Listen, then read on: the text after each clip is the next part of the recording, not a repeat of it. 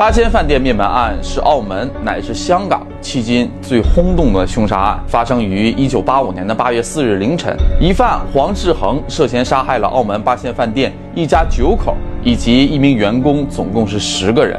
死者的年龄从七岁到七十岁。当凶案被揭发后，外界盛传匪徒把死者的尸体制作成了叉烧包，并于饭店出售。案件震动港澳地区，因为案犯黄志恒在案件还未调查完结前就在监狱自杀了。至今有没有帮凶、如何处理尸体等许多细节依然成谜。同时，这宗案件多次被改编成电影、电视剧、漫画。当然，最出名的就是黄秋生主演的《人肉叉烧包》了。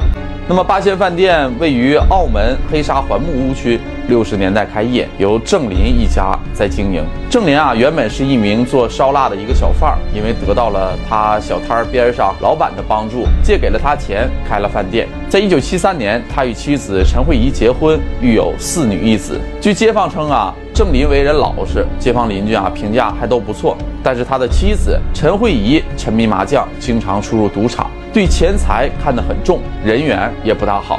而案中疑凶黄志恒，原名啊叫陈子良，是广东南海人，家境富裕，随家人啊到香港定居。初到香港就因为犯法进过监狱，蹲了五年牢。刑满释放后啊，与一名黄姓女子结婚，育有两子一女。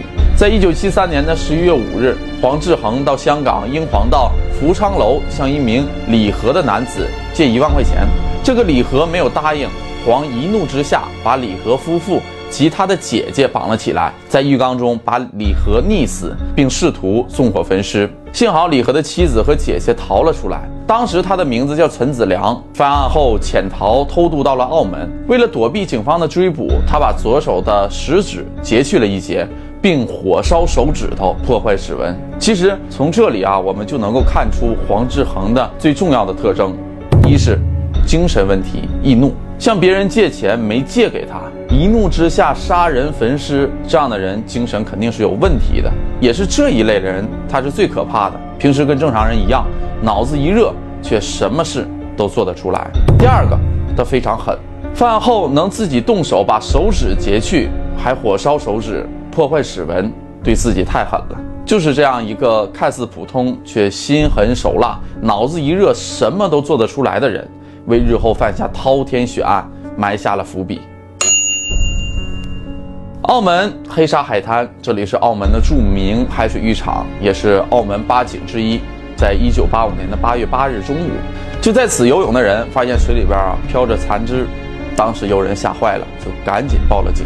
警察来到现场打捞，发现一共有八块残肢，其中有六只脚掌、两只手掌。当时残肢已经严重的腐烂了，浸在海水里绝对超过了两天。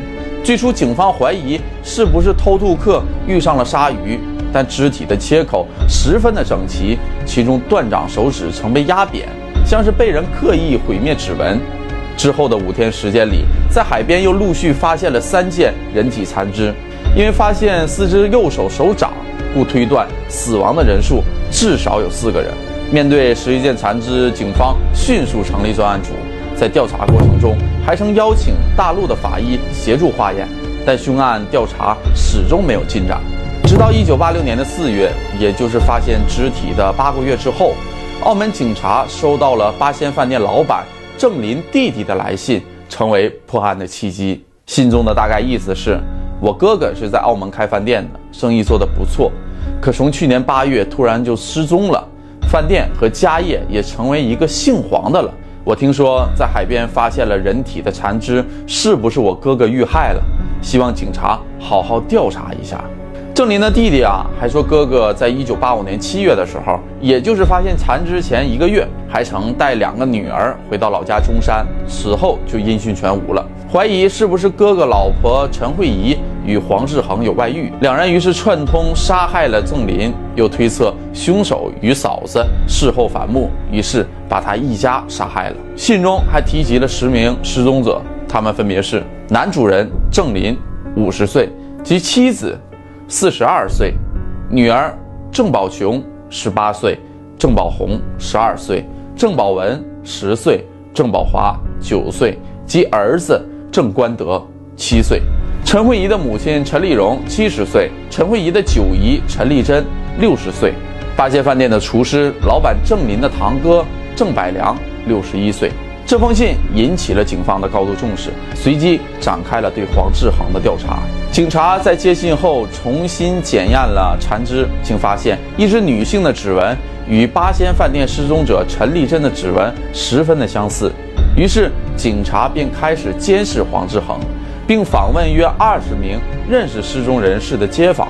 当时，八仙饭店的一个供货商说，在一九八五年八月四日下午，曾接到了郑林来电，啊，叫他去送货。送货时，店内一切如常，但在第二天早上，当伙计再次送货时，却发现八仙饭店突然贴出休业三天的告示。该供货商之后去过郑林的家，当时一名陌生男子开门说，郑林举家去了珠海。同样在八月五日，另一名失踪者陈慧仪的九姨陈丽珍同样离奇失踪。她的邻居说，当日清晨。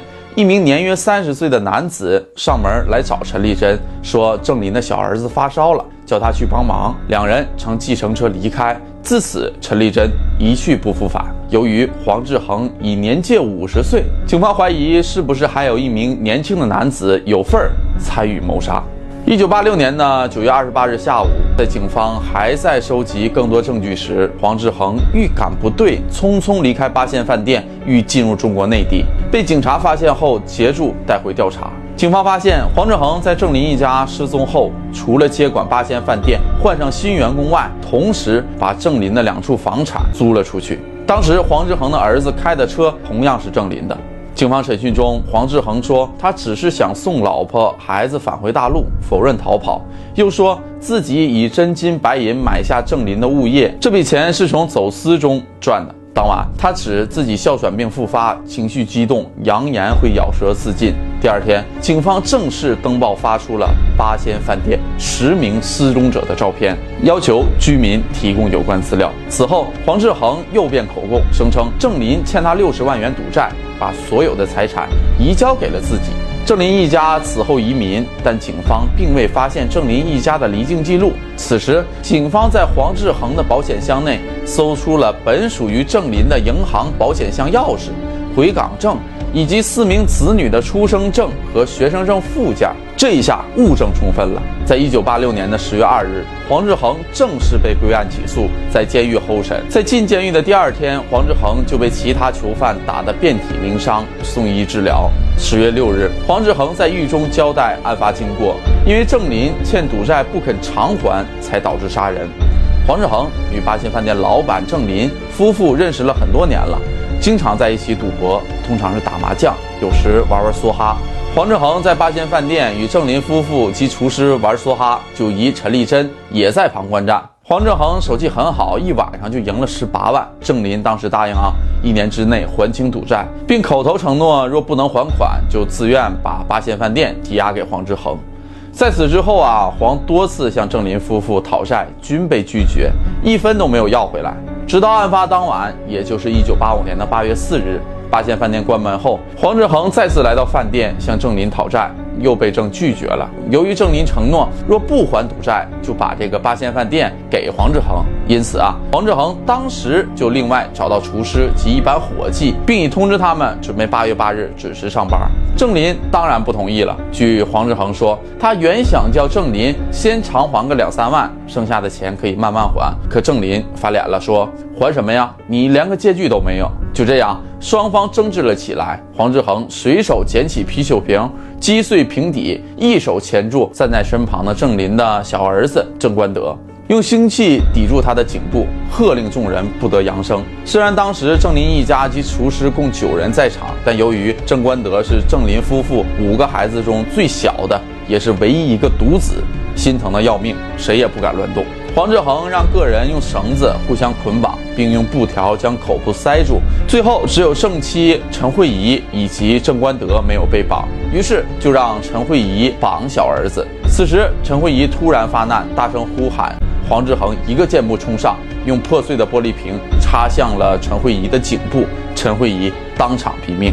黄志恒于是狂性大发，接着用酒瓶将九人相继杀害。最持操毒手的是郑林的幼子郑官德。他被杀前曾向黄志恒说：“九姨婆会报警抓你。”黄志恒之后便到九姨婆陈丽珍的家，说郑林的幼子发烧了，把他诱骗到了八仙饭店，再将他杀死。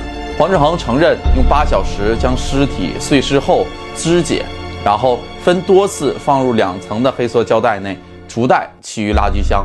黄志恒在这次交代后，曾多次尝试自杀。在一九八六年的十月四日下午，他利用监狱内的铁皮垃圾桶向左手的腕上横锯，被囚犯发现。经五个小时的抢救后，得以保命。多次自杀未果后，直到十二月四日凌晨，黄志恒把易拉罐的拉环磨锋利，在之前自杀的伤口上再次割脉。当天上午八时，狱警派发早餐，发现他已经没有气息了。手腕被一幅染满鲜血的棉被覆盖。有犯人事后说，当晚看见黄志恒坐在床上做手工，以为他只是打发时间。警方事后在黄志恒身边找到了遗书以及数本色情杂志。黄志恒自杀后，警方依旧没有找到十名失踪者的其余肢体。之前找到的十一个残肢，只有一个指纹近似失踪的老妇陈丽珍，但外界一直相信。这批残肢正属于郑林一家十口，其余的尸体是怎样处理的？多年来引起外界的许多猜测，警方也有许多的疑虑。十名被害人的尸体去哪儿了？是不是真被做成了叉烧包？黄志恒一人把老老少少共十人全杀了，他到底有没有帮手？这些细节都随着黄志恒的死深埋地下，无人知晓。